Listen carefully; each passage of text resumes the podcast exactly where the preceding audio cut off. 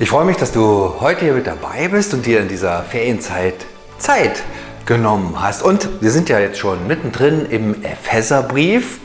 Letztes Mal Epheser, es lohnt sich Gott immer mehr kennenzulernen, der ist größer als man denkt. Heute versucht Paulus nochmal zu überlegen, wie ist denn das eigentlich, wenn ich Gott kennenlerne? Wie funktioniert das? Was ist da wesentlich? Und hat sich da drei Punkte ausgedacht. Und dann, natürlich, wenn ich mit Gott lebe, dann muss das ja irgendwie sichtbar werden. Das wäre dann nächste Woche die Sache. Äh, wie lebe ich als Christ? Und dann noch, wo bekomme ich oder in wem bekomme ich meine Kraft, meinen Schutz, um als Christ zu leben? Okay, heute, wie ist das? Wie verändert mich Glaube?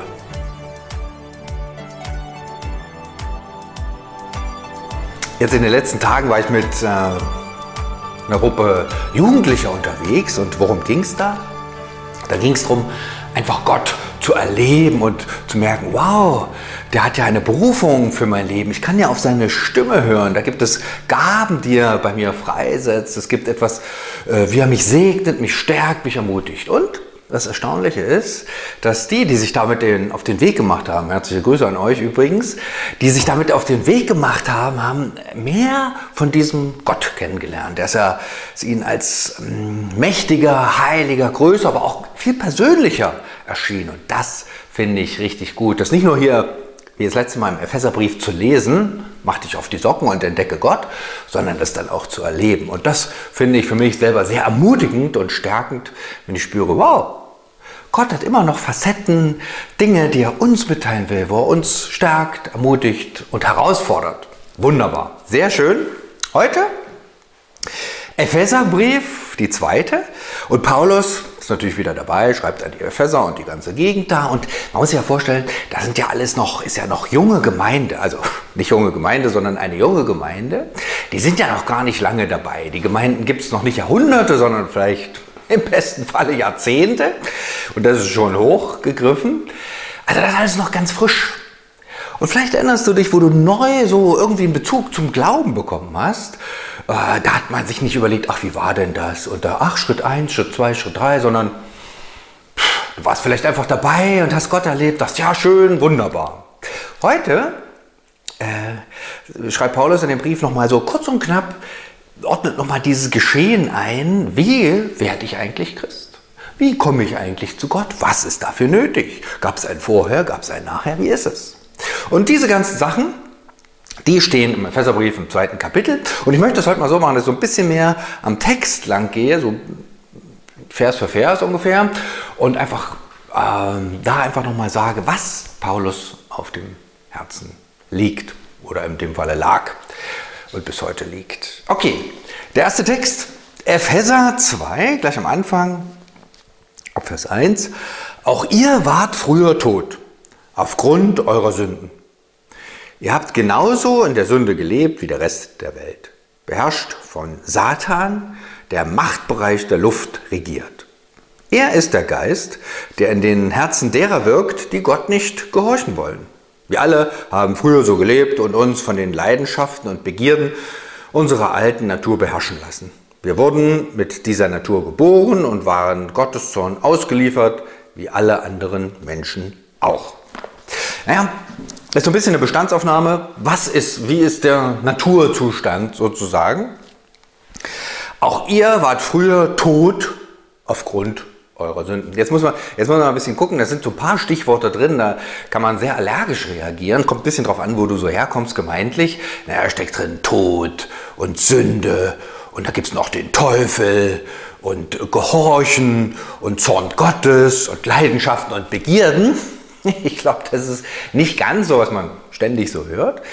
Paulus nennt das ja nicht, um irgendwie ähm, Aufmerksamkeit zu erregen, sondern er benennt einfach die Dinge, wie sie sind.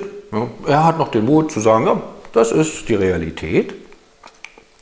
Und was heißt, da muss man jetzt wieder gucken, was meint er mit Tod in eurer Sünden? Die waren quicklebendig, die waren, die freuten sich ihres Lebens, das war gar keine Frage. Und da fiel mir ein, es gibt ja diese Geschichte, die Jesus mal erzählt, dieses Gleichnis von dem äh, verlorenen Sohn. Ja, und ähm, der war ja von seinem Vater weggegangen, hatte das Erbe mitgenommen, hatte das dann sozusagen auf den Kopf gehauen und saß dann sozusagen im wahrsten Sinne des Wortes in der Patsche und erinnerte sich langsam, ach, ich gehe mal doch wieder zurück zu meinem Vater. So ganz entspannt war das nicht. Das war für ihn ein sehr schmerzhafter Prozess, so schildert das Jesus. Und irgendwann merkt der Mensch, bei meinem Vater ist es doch am allerbesten. Ich gehe zurück. Und dann kommt er zurück und dieser Vater ist völlig begeistert und nimmt ihn gerne auf in seine Arme. Und dann sagt er etwas ganz Entscheidendes. Steht im Lukas-Evangelium, äh, Vers 5, äh, Kapitel 15, Vers 24, da sagt er, mein Sohn war tot, aber er lebt wieder der war ja auch nicht tot. Nee, der war, dem ging es vielleicht nicht gut zwischendrin, am Anfang ging es ihm noch ziemlich gut. Aber was meint äh, Jesus damit, was meint Paulus damit? Es gibt ein lebendig und ein Tod, das hat nichts mit meiner natürlichen Verfassung zu tun. Ich kann mich sehr gut fühlen, sehr lebendig und bin doch aus der Perspektive Gottes tot. Und das ist was äh, nicht Unerhebliches. Wenn ich nämlich in Gottes Augen tot bin, bin ich wirklich tot. Und wenn ich in Gottes Augen lebe, lebe ich wirklich. Deshalb lohnt sich, äh, da mal noch mal drauf zu hören. Und dieses Tod und lebendig ist sozusagen ein nicht nur geistlicher Tod, sondern es hat auch was mit der Ewigkeit zu tun. Denn ewig lebe ich nur in der Nähe Gottes. Und deshalb auch bei diesem Gleichnis, nur mal kurz im Hintergrund, ähm, der, der, der junge Mann war sozusagen fern von seinem Vater, da war er tot und er kam wieder zurück, da war er lebendig. Also relativ einfach. Ne? In der Nähe Gottes gibt es das Leben, sonst nicht. Was anderes sagt Paulus hier letztlich auch nicht und er beschreibt es noch ein bisschen mehr. Er bringt dir doch so eine andere Ebene rein, die ist nicht ganz unwichtig, weil die auch relativ selten so benannt wird. Plötzlich sagt er, es gibt einen, der in der Luft herrscht, sozusagen in einer anderen Dimension, sage ich jetzt mal, und er benennt ihn, den Satan, den Bösen, den Widersacher Gottes. Der besiegt es von Jesus Christus natürlich, aber der noch eifrig sein Werk tut in dieser Welt. Das kann man gut sehen. Und da sagt er, liebe Leute, wenn ihr sozusagen nicht dem Geist Gottes gehorcht, oder wenn ihr nicht Gott gehorcht, dann gehört, gehorcht ihr dem Satan. Der macht, macht ja kein Trara draus, ah, das ist ganz schlimm oder irgendwas, sondern so ist es. Das ist der Stand. Gehörst du nicht Gott, gehörst du dem Satan. Das mag uns jetzt nicht passen, nicht gefallen, sagen, Mensch, das sind doch gute Menschen, die jetzt mit, nicht mit Gott leben. Natürlich, das ist überhaupt gar keine Frage. Darum geht es gar nicht, ob das gute oder nicht gute Menschen sind, ist die Frage. Wem ich am Ende diene, wenn ich am Ende gehorche. Und äh, Paulus sagt das ganz mutig und sagt, Mensch, äh, wenn du nicht Gott gehorchst, gehorchst du einem anderen. Und dann beschreibt er noch so ein bisschen das Leben weiter. Ihr habt früher sozusagen euer eigenes Ding gemacht. Er beschreibt das ein bisschen anders. Er sagt, ihr habt äh, euch von euren Leidenschaften und Begierden beherrschen lassen. Also er letztlich sagt er, was bei euch im Mittelpunkt stand, war ihr selber. Es war nicht Gott, sondern es wart ihr. Und dann gibt es diesen Zorn Gottes, dem seid ihr ausgeliefert gewesen. Erstaunlich, ne? dass Gott zornig ist. Mögen wir gar nicht so. Das ist oft so ein Gottesbild, das finden wir immer nicht so äh, witzig. Ähm, fällt uns aus irgendwelchen Gründen ein bisschen schwer. Paulus sagt es hier. Und glücklicherweise ist es ja nicht das Ende. Das ist nur erstmal der Zustand. Der Zustand sagt der Mensch, ihr seid eigentlich tot, im wahrsten Sinne des Wortes. Ähm, ihr macht euer eigenes Ding, ihr habt Gott nicht auf dem Schirm und das ist schon sozusagen geburtlich vorgegeben. Das ist etwas, wo du dich drin wiederfindest. Da kann man sagen, bin ich da jetzt schuld oder bin ich nicht schuld? Wenn du nicht Gott gehörst, gehörst du dem Bösen. Und das ist sozusagen deine Natur. Das ist nur der Urzustand. Und da hört ja Paulus nicht auf. Das war sozusagen Punkt, Punkt 1, du bist tot. Glücklicherweise geht es ja, ja wirklich weiter und da beschreibt äh, Paulus in dem zweiten äh, Teil, wo, äh, wo Gott mich beschenkt, sozusagen, wie Gott tickt, was Gott im Grunde auf dem Herzen liegt. Es ist nicht sein Zorn das letzte Wort, sondern etwas ganz, ganz, ganz anderes. Und auch das möchte ich lesen, steht ähm, im Epheserbrief, Kapitel 2, Vers 4 bis 7. Und da heißt es, doch Gott ist barmherzig und liebt uns so sehr, dass er uns, die wir durch unsere Sünden tot waren, mit Christus neues Leben schenkte, als er ihn von den Toten auferweckte. Nur durch die Gnade Gottes seid ihr gerettet worden, denn er hat uns zusammen mit Christus von den Toten auferweckt und wir gehören nun mit Jesus zu seinem himmlischen Reich. So wird er für alle Zeit an uns seine Güte und den Reichtum seiner Gnade sichtbar machen die sich in allem zeigt, was er durch Christus Jesus für uns getan hat. Auch hier gibt es so ein paar Stichworte, Stichpunkte, die da auftauchen. Ähm, Paulus sagt hier, Gott ist gnädig. Gnädig äh, heißt ja im Grunde nichts anderes als Gott beschenkt mich. Also ich krieg was, was ich nicht verdient habe. Ich geb, ähm, von, es wäre eigentlich nicht das, was ich bekomme, aber ich bekomme es einfach. Ups. Gott ist gnädig. Äh, und er am Anfang sagt er noch, Gott ist, ist so barmherzig und liebt uns so sehr. Das ist vielleicht noch erstmal der wichtige Gedanke, dass das die Grundmotivation Gottes ist. Barmherzigkeit, wo man ja sagt, oh Mensch, Jesus ging das auch manchmal so. Ne? Er guckte sich Jerusalem an, eine tolle Stadt und sah gut aus und lebendig und prosperierend. Und dann weinte Jesus, weil er wusste, was äh, im Grunde da passiert, dass die Menschen fern von Gott sind. Und das löst Erbarmen bei Gott aus, weil er weiß, was es für eine Auswirkung hat, sozusagen für Zeit und Ewigkeit, könnte man so richtig sagen. Weil Gott sieht, was passiert, wenn ich nicht bei ihm bin. Dieses Leben Gottes, diese Kraft Gottes ist eben nicht möglich sondern der andere kommt zum Zug. Und der andere will immer nur Tod, Verderben, Lüge und Zwang. Ja, das ist, äh, kann man viel erzählen, mache ich heute nicht. Gott ist barmherzig und dann heißt es noch weiter und liebt uns so sehr. Jetzt die Liebe, ne? das ist immer so ein Begriff, ja, ihr liebt, ihr Liebe, Liebe, Liebe. Wenn Gott liebt, ist ein bisschen anders, als wenn wir lieben. Wenn wir lieben, es ist jetzt auch, äh, ich weiß nicht, vielleicht ist es bei dir so, aber wenn ich liebe, ich glaube, ich kriege das nicht ganz ohne egoistischen Touch hin. Ja? Ich sage, na gut, ich liebe dich, aber dann könnte auch was zurückkommen, so ein bisschen. Vielleicht ist das zu kleinkariert, kann schon sein, vielleicht auch ein bisschen zu schematisch formuliert, es kann auch sein. Aber wichtig ist, dass wenn Gott liebt, er seine Liebe sozusagen verschenkt gibt es auch mal einen ganz klassischen Text im ersten äh, Korintherbrief, am 13. Kapitel, Gott ist die Liebe und die, die lässt sich erbarmen, die hört nicht auf, die lässt sich nicht verbittern, die ist einfach da, die hört nicht, ist es ohne Grenze. Große, wunderbare Liebe Gottes. Also Gottes Liebe ist immer etwas, so ein bisschen wie Einbahnstraße. Ja? Gibt und gibt und gibt und gibt. Muss nicht bei der Einbahnstraße bleiben, kommen wir gleich dazu, aber Gottes Liebe ist, ist, sozusagen, es ist auch kein Schmus irgendwie, ach, er liebt, sondern Gottes Liebe setzt sich um in die Tat und das wird hier auch, Paulus macht sich so stichpunktartig, äh, ruft ja so ein bisschen wie Register ab, ne? also wie so, wie, also da braucht er nur anstupsen und da wissen die Leute, worum es geht. Er sagt, er erwähnt dann hier Jesus Christus und sagt, ähm, Gott hat euch gerettet oder er, er liebt uns so sehr, dass er uns, die wir durch unsere Sünden tot waren, mit Christus neues Leben schenkt. Plötzlich kommt Jesus Christus rein. Wie hat mit Christus neues Leben geschenkt? Als er von den Toten, als er ihn von den Toten auferweckte. Und da verbindet doch mal was ganz Wichtiges. Paulus verbindet sozusagen das, was Jesus getan hat, also sein Sterben und seine Auferstehung, äh, das zieht er gleich sozusagen mit denen, die an Jesus Christus glauben. Und bis heute erinnern wir uns dran, wird zumindest so benannt in den Texten in der Taufe, wenn wir sozusagen äh, unser Leben Jesus Christus übergeben, wenn wir sozusagen in dieses Wasser hinabsteigen und die Fluten über uns zusammenschlagen, dann sterben wir und Jesus äh, schenkt uns dieses neue Leben. Und dann sind wir mit Jesus verbunden und sozusagen diese Kraft der Auferstehung, wo Gott gezeigt hat, ich bin stärker als der Tod, ich bin stärker als Sünde, Tod und Teufel,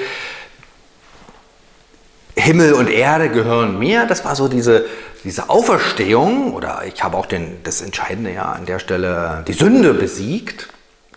Jesus stirbt für uns und wir, wenn wir ihm vertrauen, wenn wir glauben, da komme ich auch gleich noch dazu, sind wir in diesem Jesus Christus und haben Anteil an diesem göttlichen, ewigen Auferstehungsleben. Kann man sich nicht selber geben, ne? das ist, pff, ich kann mir ich kann mich gesund erhalten oder vielleicht irgendwas Nettes essen, dass es irgendwie noch funktioniert, ein bisschen Sport treiben, aber das ist nicht das ewige Leben, sondern das oder dieses, diese, in diese Welt Gottes äh, komme ich nur als Geschenk. Das wird hier ganz besonders betont. Gottes Liebe ist da. Und dann kommt Jesus Christus ins Spiel. Er ist auferstanden. Und wenn ich zu Jesus Christus gehöre, habe ich Teil an dieser Auferstehung. Ähm, und dann geht es sogar noch weiter. Wir gehören nun mit Jesus zu seinem himmlischen Reich. Das heißt, äh, mit den Füßen stehe ich zwar hier auf dieser Erde und lebe hier ganz brav mit allen Brüchen und mit allem, was so dazugehört, aber ich bin ähm, ein Bewohner dieses himmlischen Reiches. Da öffnet sich nochmal ein ganz neuer Horizont. So, ne? Als letztes Mal Gott ist größer. Äh, das hat viele Auswirkungen ins Leben hinein, zu allem hinein. Diese himmlische Welt, das was absolut wichtig ist, dass sich plötzlich, dass sich plötzlich diese himmlische Welt öffnet. Manchmal ganz praktisch, ein Freund von mir erzählte mal, er sagte, ja, ich habe Bibel immer mal gelesen, aber ich habe das nie verstanden so richtig. Und dann habe ich gesagt, Jesus, ich möchte gern dein Kind sein. Und dann öffnete sich dieses Wort Gottes. Nicht alles, dass er da jetzt alles genau verstanden hat, aber er merkte, da, da ist was, da ist Leben und es sprach zu ihm. Es war was ganz anderes. Es war nicht nur Buchstaben, sondern es wurde lebendig. Und das meint das. Plötzlich ist diese himmlische Welt da. Und ich glaube, jeder, der mit Jesus Christus verbunden ist, der weiß das auch. Es gibt diese himmlische Welt, wo Gott einfach uns begegnet. Okay. Gottes Motivation ist Liebe, das ist was ganz Wichtiges. Sonst bleibt man manchmal dem ersten hängen. So, Gottes Motivation ist Liebe und deshalb mutet er uns auch einiges zu. Aber in allererster Linie beschenkt er uns. Denn unsere Rettung, ja, dass wir neue, was wir, dass, dass wir zu Kindern Gottes werden, ist sein Geschenk, seine Gnade. Das geht gar nicht anders. Genau. Und das ist dann auch hier der dritte und tatsächlich jetzt auch letzte Punkt. Und das steht im Epheserbrief nach wie vor im Abvers 8, weil Gott so gnädig ist, hat er euch durch den Glauben gerettet. Und das ist nicht euer eigenes Verdienst, es ist ein Geschenk Gottes. Ihr werdet also nicht aufgrund eurer guten Taten gerettet, damit sich jemand etwa etwas darauf einbildet, bilden kann, denn wir sind Gottes Schöpfung. Er hat uns in Christus Jesus neu geschaffen. Und das ist nochmal was sehr Wichtiges, dass der plötzlich ist, ich habe, Paulus gelingt ja was ziemlich Geniales, finde ich. Äh, der Glaube, äh, also dieses Leben mit Jesus Christus ist ein Geschenk. Ne? Das ist Gnade, ich kann es nicht selber machen, ganz klar. Kann ich auch nicht. Jesus Christus hat alles dafür gemacht. Er hat den Weg zu Gott vorbereitet. Ende. Und dann taucht hier doch noch so ein kleines Stichwort auf. Eingebunden in diese Gnade. Und das darf man nicht überhören und nicht vergessen, denn es ist sehr wichtig. Weil Gott so gnädig ist, hat er euch durch den Glauben gerettet. Und dann gleich wieder nachgekartet, das ist nicht euer eigenes Verdienst. Und doch ähm, und das erwähnt Paulus ja noch an anderen Stellen, äh, stellt er hier in dieses Geschenk Gottes doch den Glauben hinein. Was heißt Glauben? Also nicht Glaube, es regnet morgen oder ich glaube, es könnte besser oder schlechter werden, sondern Glaube im christlichen Sinne ist ja auch was sehr Robustes.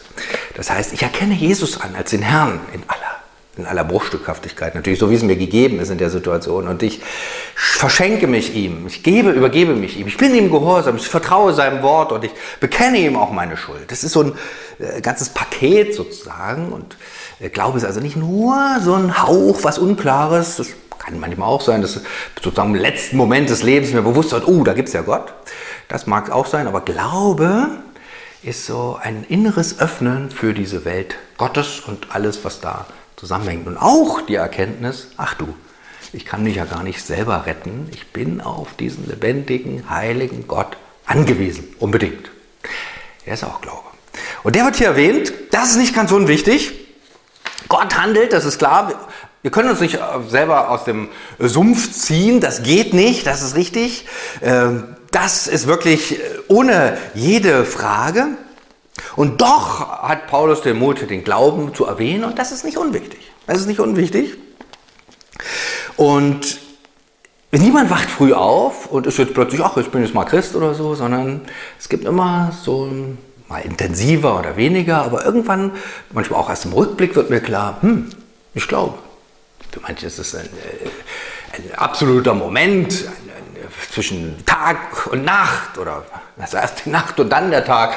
Und für andere ist auch, manchmal wird es erst im Rückblick wahr, dass die Form ist nicht das Entscheidende. Aber das Entscheidende ist, dass ich sage, ja, ich glaube. Ich glaube, dass Gott mir alles schenkt, dass in seiner Auferstehung auch Meilen heiligt und dass ich vorher nichts mit Gott zu tun hatte und dieser eine da in mir herrschte, der eben anders drauf war. Okay, Paulus erklärt es damals den Leuten, sagt, guckt mal hier, das sind so die drei Dinge. Erst wart ihr, hattet ihr nichts mit Gott zu tun. Die Gnade Gottes, die Liebe Gottes ist die Motivation, dass ihr dazu kommt. Gott schenkt euch alles und dann habt ihr das sozusagen für euch angenommen oder durch euch hindurch gehen lassen, äh, durch den Glauben. Und da könnt ihr euch doch noch gut dran erinnern. Und ich glaube, es ist immer auch ein sehr äh, krasser, krasser Unterschied, ob Menschen glauben oder nicht. Das ist jetzt nur ein subjektives Beispiel, aber welches ist das nicht? Gerade bei Be äh, Beerdigungen, weiß nicht jetzt nicht, wie viel ich da Beerdigungen gemacht habe, vielleicht, keine Ahnung, 250 oder sowas in der Richtung. Und da fällt mir auf, irgendwann trat, mir das so vor Augen, dachte, Mensch, ist doch auffällig. Immer wenn äh, Menschen sterben oder Menschen die Angehörige haben, die diese Hoffnung, die Hoffnung der Auferstehung, diese himmlische Welt sozusagen in ihrem Herzen haben, die sozusagen glauben, ist, obwohl die Beerdigung natürlich immer traurig ist, ein Mensch ist gestorben, ist keine Frage, war da doch irgendwie so eine Hoffnung im Raum. Nicht nur, dass die Worte gelesen werden, das ist ja immer ähnlich, ne? immer von der Hoffnung von Auferstehung wird gesprochen, aber dass da eine Hoffnung im Raum ist, weil Christen da sind, die an Jesus Christus glauben, der der Herr über Leben und Tod ist, fand ich immer, da ist ein Unterschied. Manchmal nicht so stark, aber manchmal bin ich von der Beerdigung gegangen und dachte, wow, ist ja krass, hier ist ja ein Trost, eine Hoffnung, eine Zuversicht. Manchmal bin ich auf einer Beerdigung gegangen und dachte, Hoffnung ist hier, war ja nicht. Und das ist so der, das ist der Unterschied. Ob Jesus in dir lebt oder nicht. Ob diese Auferstehungskraft in dir lebt oder nicht. Und dieser Glaube nimmt das an. Und da ist Gott auch sehr feinfühlig und ähm, sagt nicht, du musst jetzt glauben oder mach jetzt oder irgendwas. Vielleicht außer beim Paulus. Aber sonst ähm, fordert äh, Gott da auch Menschen heraus auf ganz unterschiedliche Arten und Weisen, dass sie irgendwann spüren, ja, das ist es für mich. Ich nehme das an, was Gott mir schenkt. Und das ist ein wichtiger, ganz dramatisch äh, wichtiger Moment, dass ich das Geschenk Gottes für mich annehme und diese Auferstehung sich ausbreitet. Und was sich da ausbreitet, was es für Auswirkungen hat und was Gott dann noch zu bieten hat, das kommt nächste und übernächste Woche. Ähm, aber heute sagt Gott, du, ich schenke dir alles. Meine Motivation ist Liebe zu dir, weil ich möchte, dass du das, dieses, diese Auferstehungskraft, dieses ewige Leben hast. Und weißt du was, wie wäre es, wenn du mir vertraust, wenn du mir glaubst? Und das ist so die Herausforderung an uns heute, dass wir sagen, ja Jesus, ich glaube dir und ich vertraue dir. Und dafür würde ich einfach beten. Vielleicht betest du innerlich mit. Vater im Himmel, danke dafür, dass du nicht bei deinem Zorn stehen bleibst, so, sondern dass deine Motivation Barmherzigkeit und Liebe ist. Und wenn du das sagst, dann ist es wirklich Barmherzigkeit und Liebe. Und dafür bin ich sehr dankbar. Und ich danke dir dafür, dass du alles vorbereitet hast, den Weg geebnet, um mit dir, mit dir selbst, mit dieser himmlischen Welt nicht nur in Kontakt zu kommen, sondern Teil davon zu sein und dieses ewige Leben zu empfangen. Herr und Herr, ich bitte dich, dass dein Glaube Fuß fasst oder der Glaube an dich Fuß fasst in mir. Und so sage ich dir einfach, lebendiger Gott, ich vertraue dir, ich glaube dir, nehme das, was du vorbereitet hast. Alles gerne, gerne an. Sei du mein Herr. Sei du mein Heil. Sei du meine Kraft, Jesus Christus. Du, der lebendige Gott. Komm mit deiner himmlischen Welt in mein Leben und entfalte du dich. Danke, Herr, dass du so lebendig und groß und barmherzig bist. Danke, Herr, dass du auch meine Schwachheit und meine Brüche und alles siehst und kennst und da Glauben entstehen lässt. Auch das ist ein Wunder, eine Gnade, ein Geschenk. Schenke diesen Glauben, dass wir es ausdrücken, aussprechen mit unseren Worten, mit unserem Leben, mit unserem Vertrauen in dich. Du bist ein lebendiger Gott und du schenkst uns dein Leben.